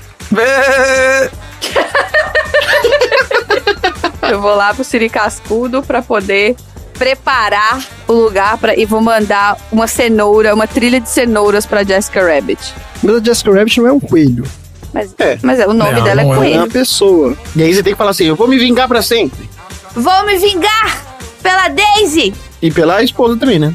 Mais pela Daisy! Mas pela Daisy. Esposa. E vou fazer hambúrguer pra todo mundo. E vou fazer hambúrguer pra todo mundo com carne de Jessica Rabbit. Rabbit. E é isso então, o tema da semana. Deus do céu, o que foi isso, gente? É o nosso improvisando muito solto às sinopse do Andrezinho. Gente do céu. Tá bem, né? Ai, tá Tô ótimo. sentindo que os temas aleatórios dessa semana vão ser qualquer coisa. Não, O meu não fica atrás na aleatoriedade, não. não. O meu tá de boa, então eu fazer o meu agora. também? Pode deixar o meu agora, porque senão eu vou ter que equilibrar isso aqui.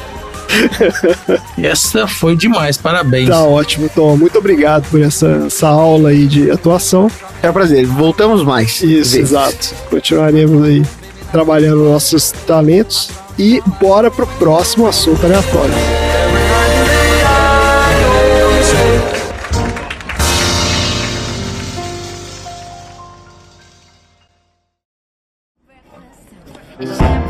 Ai, meu Deus! Jonathan! Oi, Ed. Que surpresa! Quanto tempo faz? Quatro anos? Cinco anos. Me conta.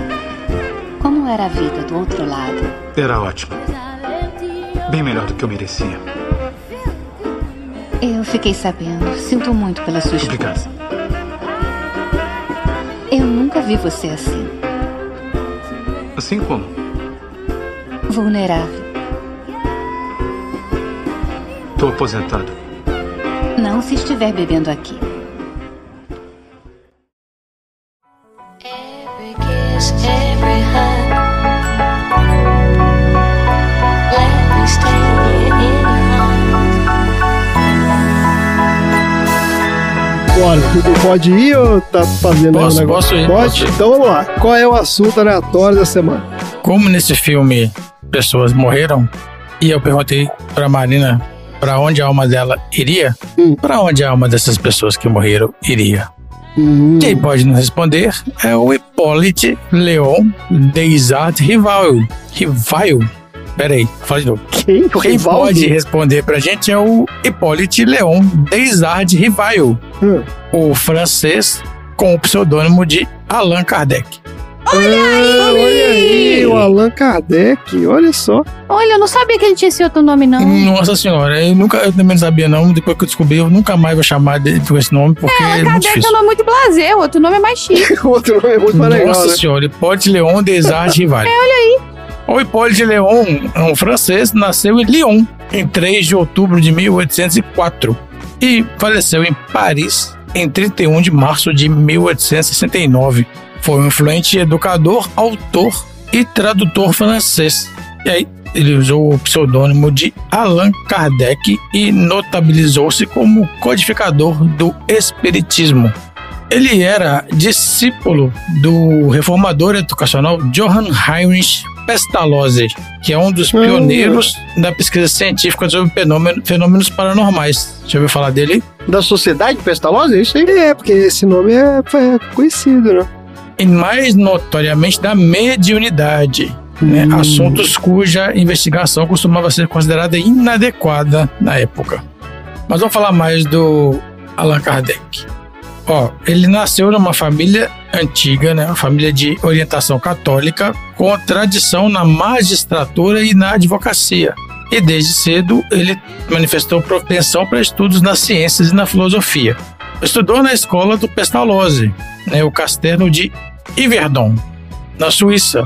E aí ele se tornou um dos maiores discípulos e alvo propagador do método do Pestalozzi.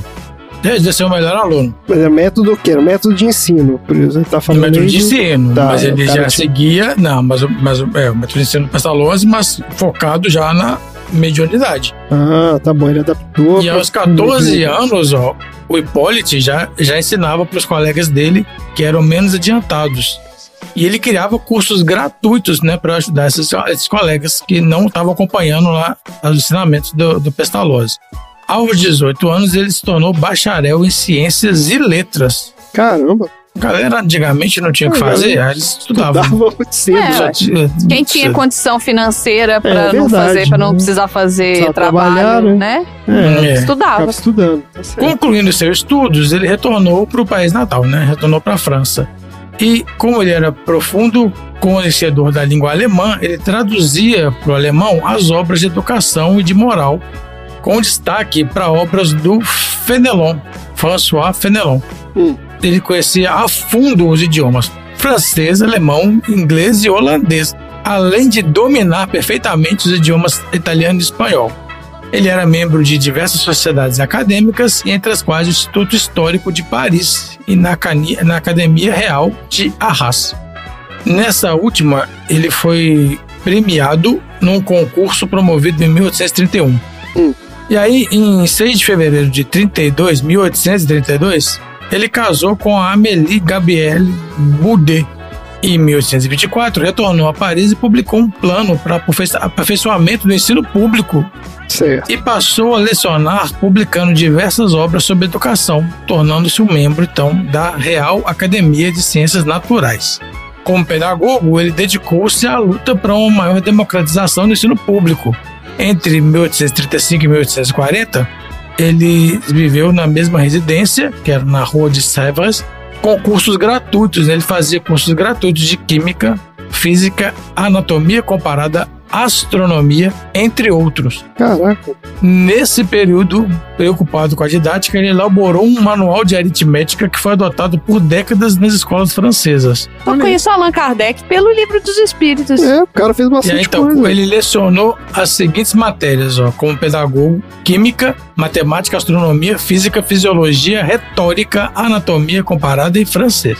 Nossa senhora. Meu Deus. Conforme seu próprio depoimento, publicado no- nas obras póstumas, em 1854, ele ouviu falar pela primeira vez do fenômeno das mesas girantes, bastante difundido na época através do seu amigo Fortier, que era um magnetizador de longa data. O cara era um magnetizador. É, ele não, não, não se aprofundou nisso até 1855, quando ele começou a se aprofundar e pra- frequentar essas reuniões do Fortier.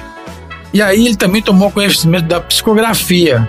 E aí ele começou a ter contato com um, entre aspas, espírito familiar que supostamente teria passado a orientar os seus trabalhos.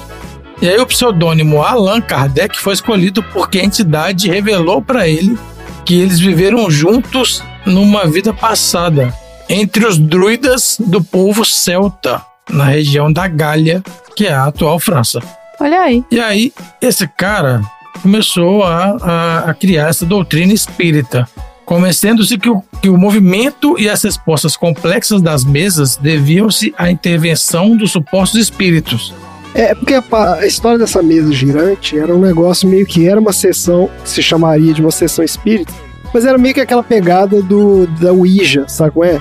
Que o pessoal ficava, todo mundo dava a mão. Que ficava ali e ficava um charlatão rodando a Ficava mesa. perguntando, não sei o que, a mesa ia se movimentando. E aí, com o movimento da mesa, os espíritos supostamente entravam em contato com as pessoas, entendeu? Isso, ó, baseado nessas mesas aí, das girantes, ele se dedicou à estruturação de uma proposta de compreensão da realidade baseada na necessidade de integração entre os conhecimentos científicos, filosóficos e morais, com o objetivo de lançar sobre o real um olhar de que não negligenciasse nem o imperativo da investigação empírica da construção do conhecimento, nem a dimensão espiritual interior do homem ele queria juntar né, a realidade com o espiritismo.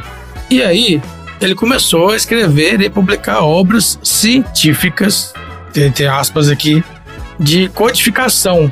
Então, a partir de 800 1857, que aí ele escreveu o primeiro livro, que é o Livro dos Espíritos, Uhum. que é considerado um marco de fundação do Espiritismo. E depois ele lançou a Revista Espírita, em 1858. Ele fundou também, em 58, a primeira sociedade espírita regularmente construída com o nome de Sociedade Parisiense de Estudos Espíritas. Qual é o problema? Olha só. Ele foi um dos pioneiros a propor uma investigação científica racional baseada em fatos observáveis das experiências espirituais e desenvolveu todo um programa de investigação dessas experiências. Só que os caras, né, daqueles caras controversos, né? Como erudito da sua época, o Kardec também acreditava na suposta superioridade racial dos brancos europeus, tendo como base a frenologia, fundada pelo médico alemão Franz Josef Gall, e atualmente considerado como pseudociência. É, isso é aquele negócio que os caras mediam as dimensões do- da face, dos ossos, e baseados nisso, eles chegavam a conclusões completamente absurdas. Anatômicas, né? Atom- exato, anatomicamente. É, trouxe totalmente sem pé nem cabeça. Ele foi, o Kardec foi membro da Sociedade de Frenologia de Paris e defendeu teses atualmente consideradas racistas em trechos das suas obras, mas que na época representavam uma visão científica corrente no ramo da antropometria, que é o que você falou aí, que eles mediam, Isso. mediam as negócio, pessoas. Exatamente. E ele passou os finais, os últimos dias dele, dedicando-se né, à divulgação do espiritismo entre os simpatizantes. E quando ele tinha cerca de 8 milhões de seguidores, ele faleceu em Paris em 31 de março de 1869, aos 64 anos de idade, em decorrência de uma da ruptura de um aneurisma quando ele trabalhava numa obra sobre as relações entre o magnetismo e o espiritismo ao mesmo tempo. Eu frequentei espiritismo durante muito tempo. Ah, você chegou a frequentar? Sim, frequentei, já fui em muito, muita reunião, já estudei lá os livros e tudo. É uma ideia interessante de tentar unir a questão espiritual com o conhecimento científico, mas o conhecimento científico de uma época que era muito rudimentar ainda, entendeu? Então, esses anacronismos do texto existem mesmo. Mais algum comentário aí? Não, nenhum comentário. Na minha família, uma família, família de parte de mãe, é uma família espírita, né? Então eu participei de muita mesa espírita, participei de sessão de passe, mas assim, é, é a família espírita kardecista que li, que li o livro, mas eu não. Eu tive uma época que eu ia muito, mas eu não cheguei a. é, mas hoje eu não me considero religiosa, se- seguidora de nenhuma religião, não. Eu acho assim, se a partir do momento que você tá seguindo uma religião e essa religião você tá pregando o bem e você tá fazendo o bem, tá ok, entendeu? Porque religião não é ciência. Então, assim. Exato. Eu lembro que, assim, essas mesas que tinham, todo mundo era super amigo, porque trazia gente de fora, a galera se conhecia e fazia aniversário de- do pessoal e juntava todo mundo. E minha tia, que coordenava essa mesa, ela já faleceu hoje, mas, assim, a casa dela acabou. Todo mundo acabou adotando ela como vó, entendeu? Então virou uma família grande, a gente fazia toda quarta-feira tinha é, um lanche, depois a gente comia todo mundo junto, era super divertido, a galera se ajudava. E tinham várias coisas beneficentes, assim, por exemplo, quando tinha em dezembro que os Correios no Brasil fazia aquela coisa da cartinha do Papai Noel, sempre tinha uma pessoa que Certo. ficava responsável por pegar um monte de cartinha e todo mundo dividia, a galera comprava os presentes. Então, assim, tinham várias ações que eram ações legais, Eles têm muito isso, muito, muito ação de caridade. Sim. Fazem então, muito. assim, eu acho que a partir do ativos. momento que você tá se pregando uma coisa, e você tá, né? Não é igual você pregar o amor ao próximo, igual algumas pessoas no país pregam o amor ao próximo, mas tem. São racistas, são xenófobas, são preconceituosas. Ah, o próximo né, só não- o próximo, próximo a elas, né? O outro não é. Exato. Então, aí, aí não, mas assim, eu tinha muito isso na, no grupo que eu frequentava, assim, que eram pessoas muito boas. No sentido de, de ajudar, da coisa da caridade. A gente sempre fazia os trabalhos voluntários, se reunia pra fazer as coisas. Sempre que acontecia qualquer coisa com um, virava uma comunidade pra ajudar esse um que aconteceu alguma coisa com ele, entendeu? Então eu achava isso legal. Eu tive uma boa percepção, mas agora assim, falar assim, ah, da parte da religião, porque a religião mudou. Não, É, como qualquer religião, é uma rede de apoios, Exato. Sim, uma rede de apoio, as pessoas, né, elas trabalham juntas e elas constroem coisas juntas. E eu acho o seguinte, o fato de que as pessoas têm experiências é, inexplicáveis, é o que acontece, entendeu? Na vida de todo mundo, certo? É. Passa por coisas. Então muita gente vai encontrar no espiritismo uma explicação que faz sentido. E tem muita gente que busca um tipo de conforto que o espiritismo acaba trazendo esse É, conforto, entendeu? Que Exato. perdeu alguém, então assim, só o fato de saber que de acreditar que existe esse outro lugar e tudo faz com que as pessoas que ficaram, né, com as pessoas que ainda estão vivas, tenham um tipo de conforto, que continuem lembrando, que continuem. Então assim, eu acho que a partir do momento que não tá fazendo mal a ninguém, É isso. tá tudo certo. É isso. Como qualquer religião, se a pessoa quiser né, se, se apoiar no texto, entre aspas, sagrado para falar bobagem, ela vai falar. Eu acho que no Espiritismo eles fazem um bom trabalho de separar isso né, e focar na parte mais da, da caridade, do trabalho de ajudar o próximo. Era muito assim que os caras trabalhavam, pelo menos os que eu convivi também durante o tempo. O Espiritismo, enquanto doutrina religiosa, não necessariamente uma religião em si, porque ele consegue articular os escritos do Allan Kardec, a interpretação de diversas personalidades importantes do Espiritismo, junto com a Bíblia Sagrada. Então ele é mais um. É verdade. É uma religião cristã, no fim das contas, né? É, Continua seguindo então ele, é, vários. ele é mais uma intersecção de diversas leituras da Bíblia, como você consegue trazer pro mundo atual, Não, não sabia. do que necessariamente uma religião fixa que reside no espiritismo em si, sabe? E eu acho ela uma, uma das coisas mais interessantes que tem e o quão brasileiro o espiritismo consegue ser, né?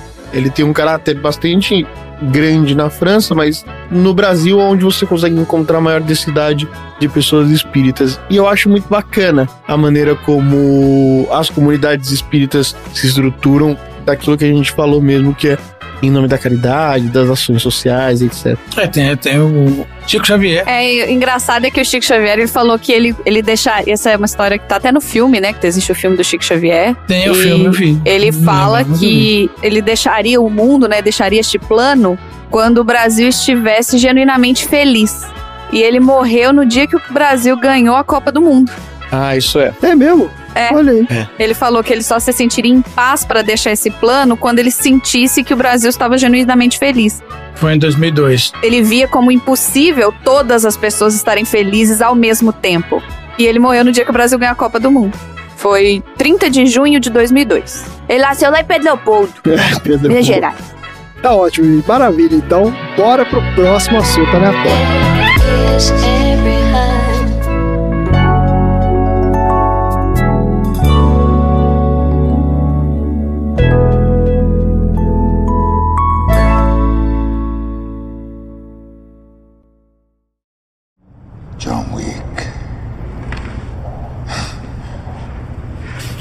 Baba Yaga. Era só uma porcaria de um carro e uma porcaria de um cachorro. Só um cachorro? Vamos, Vigo, espera. Quê? quando Ellen morreu, eu perdi tudo. Até que aquele cachorro chegou na porta da minha casa. O último presente da minha esposa. Naquele momento, eu ganhei alguma esperança. Uma oportunidade de sofrer acompanhado. E o seu filho tirou isso de mim. Ah, qual é? Roubou isso de mim. Matou o que era meu. As pessoas perguntam se eu voltei. E eu não tinha uma resposta para dar ainda. Mas agora eu tenho. Eu decidi que eu estou de volta. Você pode entregar o seu filho. Ou então pode morrer gritando ao lado dele.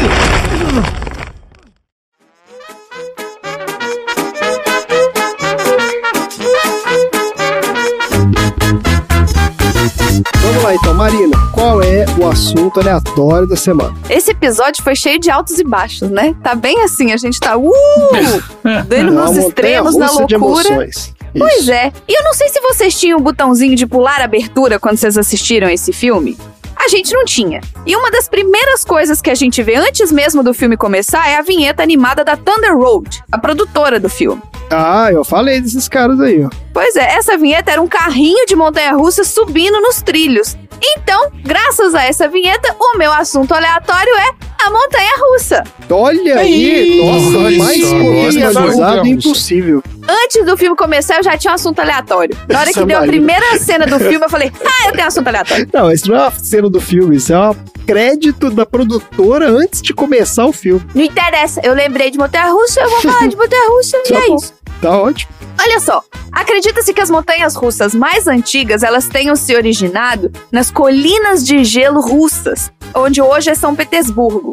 Elas foram construídas no século 17 e eram escorregadores gigantes numa altura de 24 metros, gigantes pra época, tá, gente? Que a gente não, não tô comparando com as montanhas-russas de hoje em dia. mas 24 metros É muita é coisa, grande, né? é. Porra. E era um escorregador, ou seja, você tava 24 metros de solto na altura no vida. gelo, imagina. E era uma É. queda de 50 Gelo. graus de inclinação. Nossa senhora, gente. Tinha até um reforço de madeira nas laterais pra você não sair pros lados, Mas então entendeu? era meio que uma pegada meio tobogã, né? Era É, um tobogãzão. Era um escorregadorzão. Você Isso. sentava num carrinho, né? Não era um carrinho de montanha-russa, mas você entrava num negócio e esse negócio descia a ladeira. Ah, tá bom. Tinha, você entrava em alguma coisa. Tinha um trenó, digamos assim. Um Vamos chamar de trenó. Boa, É. tá bom.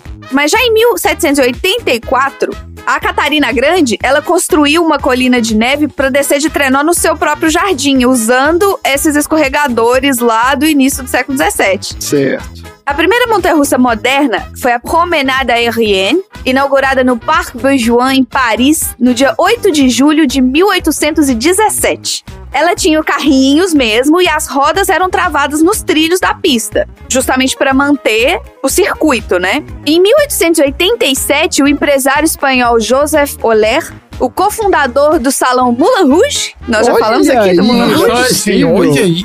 ele construiu a Montagne Russe de Belleville, com 200 metros de pista, que aí já era uma pista fechada, era um circuito fechado, não era um ponto A, um ponto B. E dava quatro voltas, e não era volta de cabeça para baixo, ele fazia quatro círculos descendo, digamos assim. Era tipo um, uma mola, pensa na mola. Ele descia fazendo círculos assim. Uma espiral. Uma espiral, obrigado. Tinha um mecanismo que prendia nesse carrinho, aí esse mecanismo subia com o carrinho até lá em cima, e quando chegava lá em cima ele desencaixava dessa, desse mecanismo que estava só puxando para cima, e aí ele descia só com a gravidade. Em 1827, existia uma empresa de mineração em Summit Hill, na Pensilvânia, e ela construiu a Mock Hunk Switchback Railway. Era uma ferrovia e era usada para descer o carvão das minas. Vamos lá, sete anões. Tinha a mina, tinha os trilhos e tinha aqueles carrinhos de carvão. Eles faziam com que esse ciclo, eles colocassem o carvão lá em cima na mina, esse carrinho ele descia, né, empurrava com a gravidade, uh, vai, desce com o carrinho cheio. O carrinho Uhum. descia cheio, eles esvaziavam o carrinho lá embaixo e essa mesma engrenagem fazia com que o carrinho subisse de volta para ser reenchido. Esse circuito, ele ficou conhecido como a estrada da gravidade. E eles começaram a vender isso depois que a mina foi fechada como passeios. Mas não era. Não era rápido. Era só um carrinho que ia subir Era e descendo. rápido pra época. Ah. Mas E você assim, tem que um pensar também que na estava barriga, solto, assim, não tinha negócio, não tinha cinto de segurança, eles Nossa botavam a pessoa Senhora. dentro do carrinho e falavam, vai. Vai.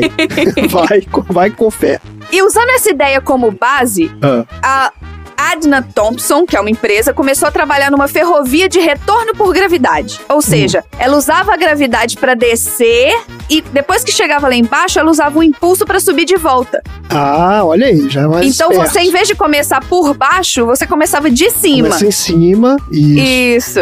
E aí foi lançada a Gravity Pleasure Road, que foi a atração mais popular de Coney Island aqui nos Estados Unidos. Olha aí. E para não ficar atrás, em 1886 foi patenteado um projeto de montanha russa que incluía túneis escuros e cenários pintados. E aí começou o negócio temático. Então tinha essas estradas de ferro cênicas, mas eles começaram a fazer tuneizinhos para ter mais entretenimento quando a paisagem não era tão bonita assim.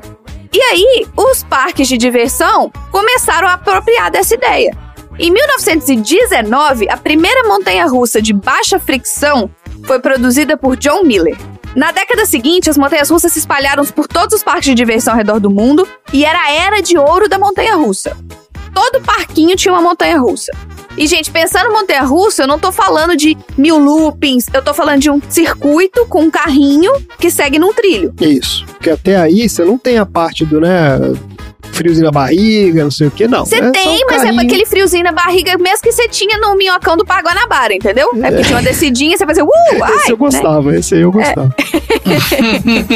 Essa é a única montanha russa que eu gostei de. E tinha também o jacaré do Parque Municipal, as referências. também, Eu tô fazendo do igual o Tom, dando referência que só o pessoal de Belo Horizonte de vai Belo entender. Horizonte. Jacaré e a minhoca lá, lá, lá. Aquela A minhoca, exatamente. Isso, Isso o minhocão do Parque Guanabara e o jacaré do Parque Municipal. Jacaré tinha o chapeuzinho. Isso, esse mesmo, jacaré do Chapeuzinho. Esse aí. Em 1932, a Seine Rail- Railway do Reino Unido construiu uma montanha russa em Great Yarmouth. E é uma das duas únicas montanhas russas que ainda está em operação até hoje no Reino Unido. Agora, quem que começou a levantar o jogo da montanha russa no mundo? Walt Disney. Em 1919, a Disneylândia, da Ah. Califórnia, introduziu um avanço no design com a Matterhorn Bobsleds, a primeira montanha-russa permanente a usar pista de aço tubular.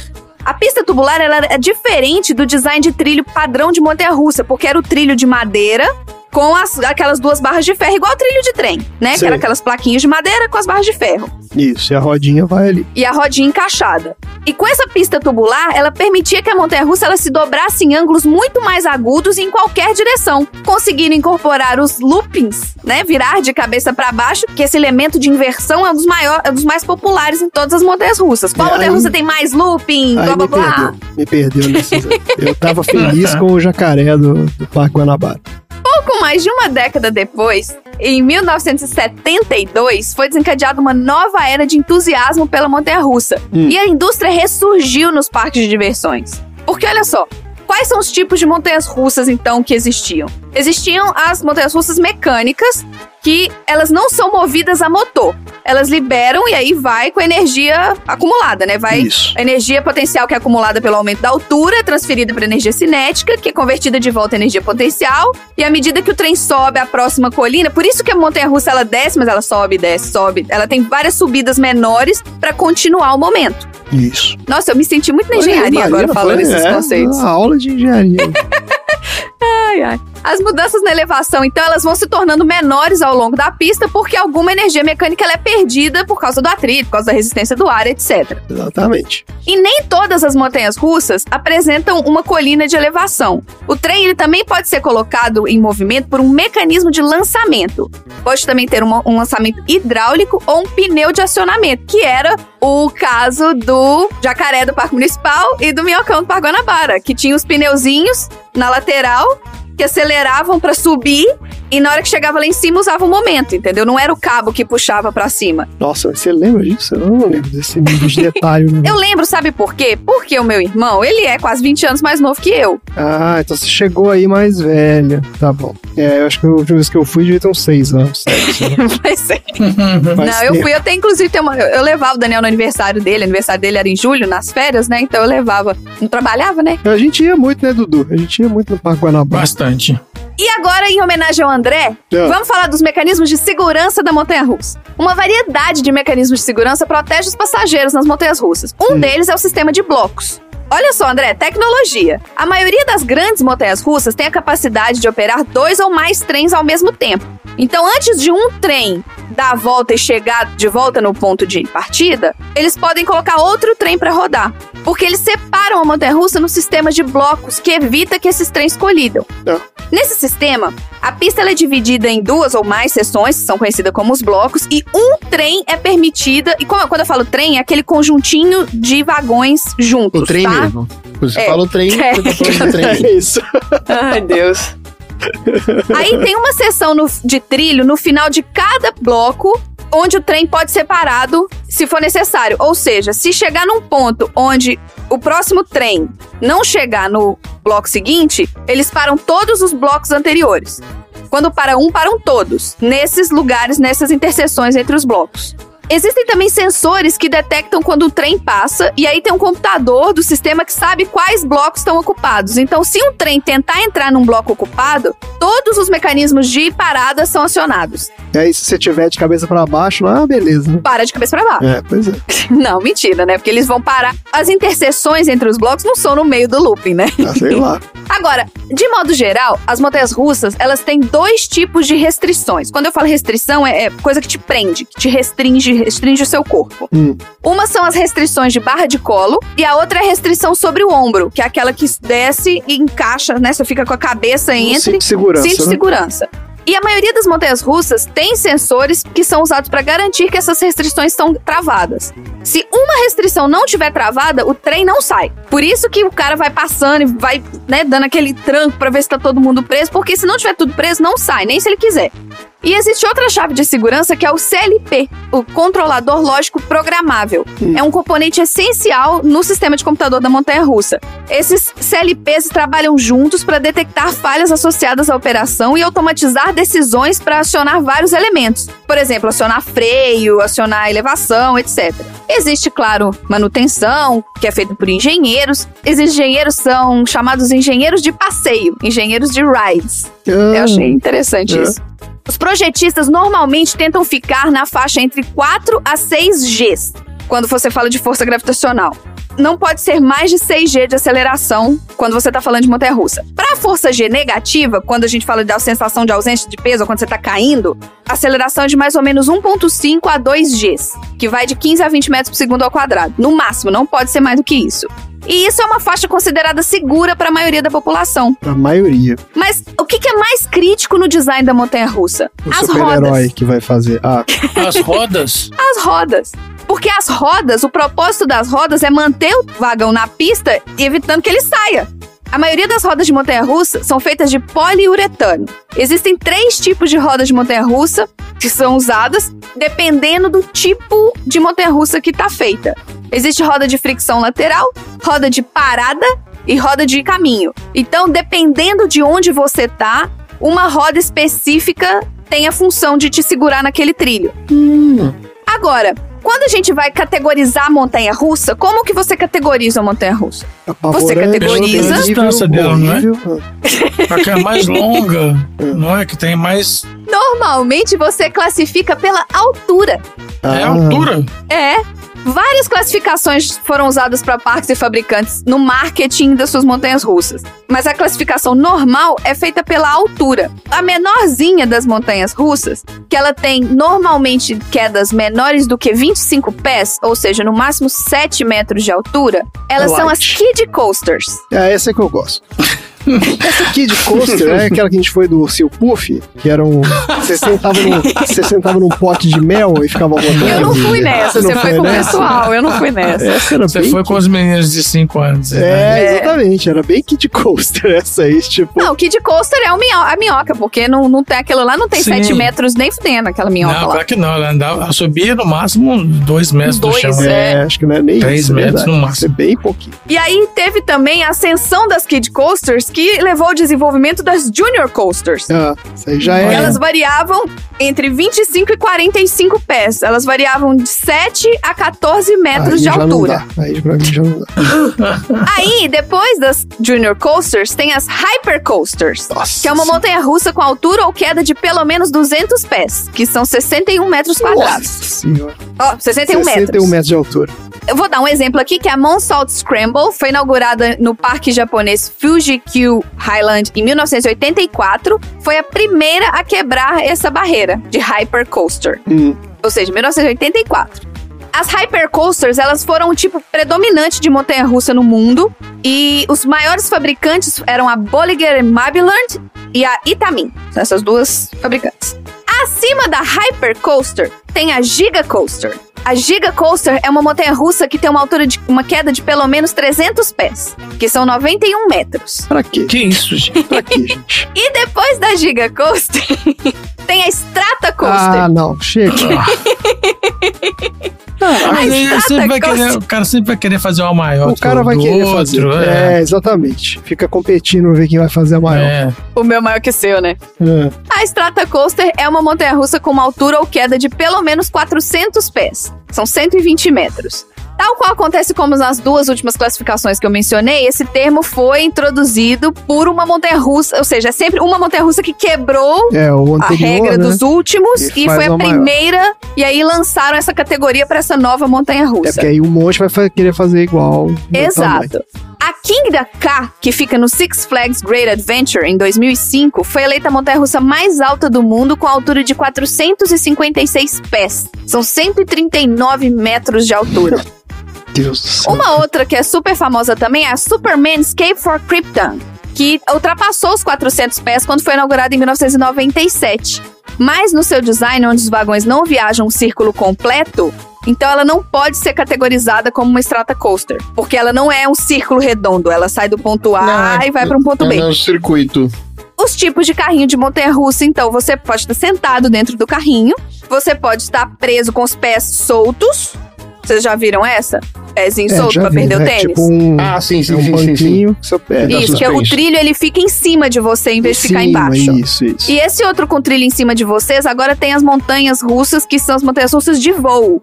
Hum. que em vez de você estar sentado com o pezinho pra baixo, você tá de barriga pra baixo. Ah, aí, cara, tá de sacanagem, né? Eu fui nessa no Sea World, no, quando eu fui lá Ah, no. essa é aquela que vocês foram da Manta, não é? Você A falou? Manta, isso Ah, mesmo, que você. É o Sea World, é um parque.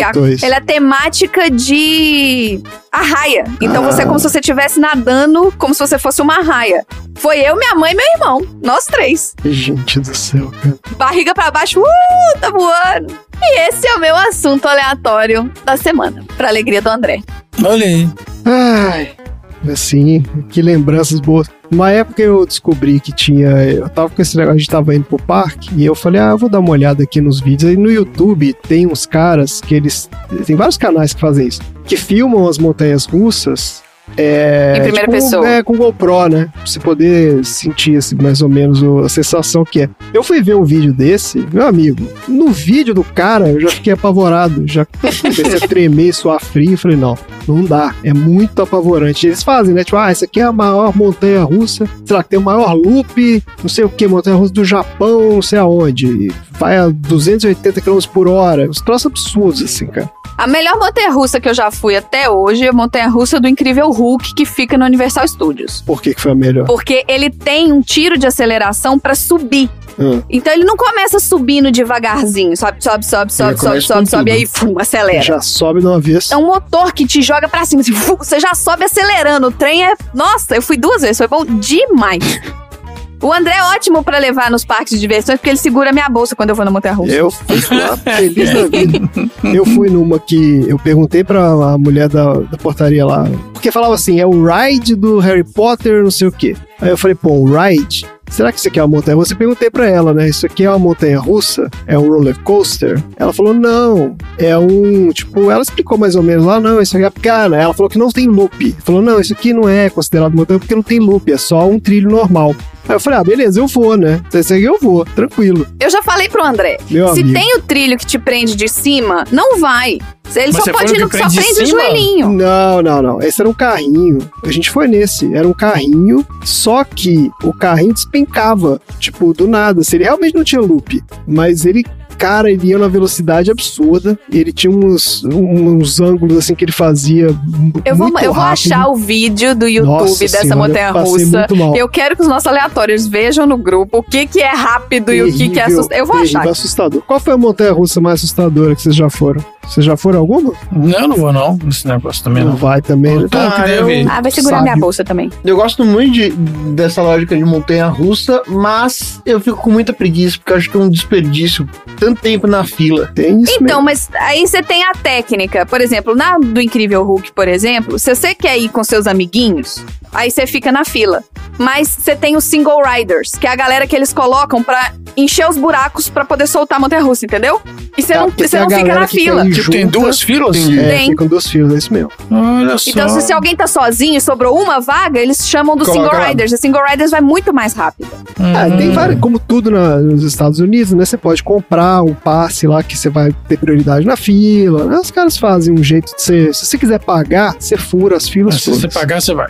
Isso. Eu tô colocando aqui a montanha russa tal. do Incrível Hulk no grupo dos aleatórios. E eu vou achar o do Harry Potter. Foi o Escape de Gringotts, não foi, André? Foi. Esse aí mesmo, do banco do Gringotes. Mas não foi pior do que o outro. O do simulador da cadeirinha foi muito pior. Então esse ainda foi mais light. Eu pelo menos cheguei ao final. qual é o simulador da cadeirinha, então? Não, o simulador da cadeirinha era do dragão lá, não sei o que do dragão. Ah, tá, tá, tá, tá. Agora eu sei. É, Não. esse é terrível. Tá ótimo, minha gente. Beleza, então o que, que a gente aprendeu hoje? Eu aprendi que o Tom não tinha assunto aleatório e inventou de última hora. Imagina, meu assunto aleatório tava pronto já fazia mais de uma semana. Pensei muito bem pensado. Nada, o Tom me mandou aqui mensagem de manhã, falou, ó, preciso aqui de informações, não sei o quê. O cara, mo- o cara gastou um tempo fazendo isso. Fazia É, exatamente. É. E aprendi um pouquinho mais sobre a engenharia das montanhas russas. Olha e aí. mandar um abraço para os criadores do joguinho Roller Coaster Tycoon. Essa é a única montanha russa que eu topo ir. Então é isso. Chega por hoje. Fala tchau, gente. Tchau!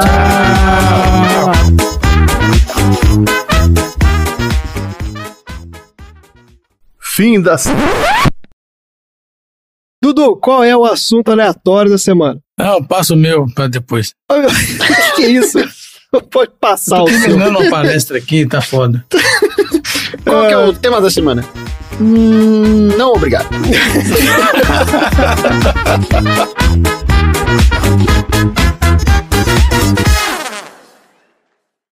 Fim da sessão.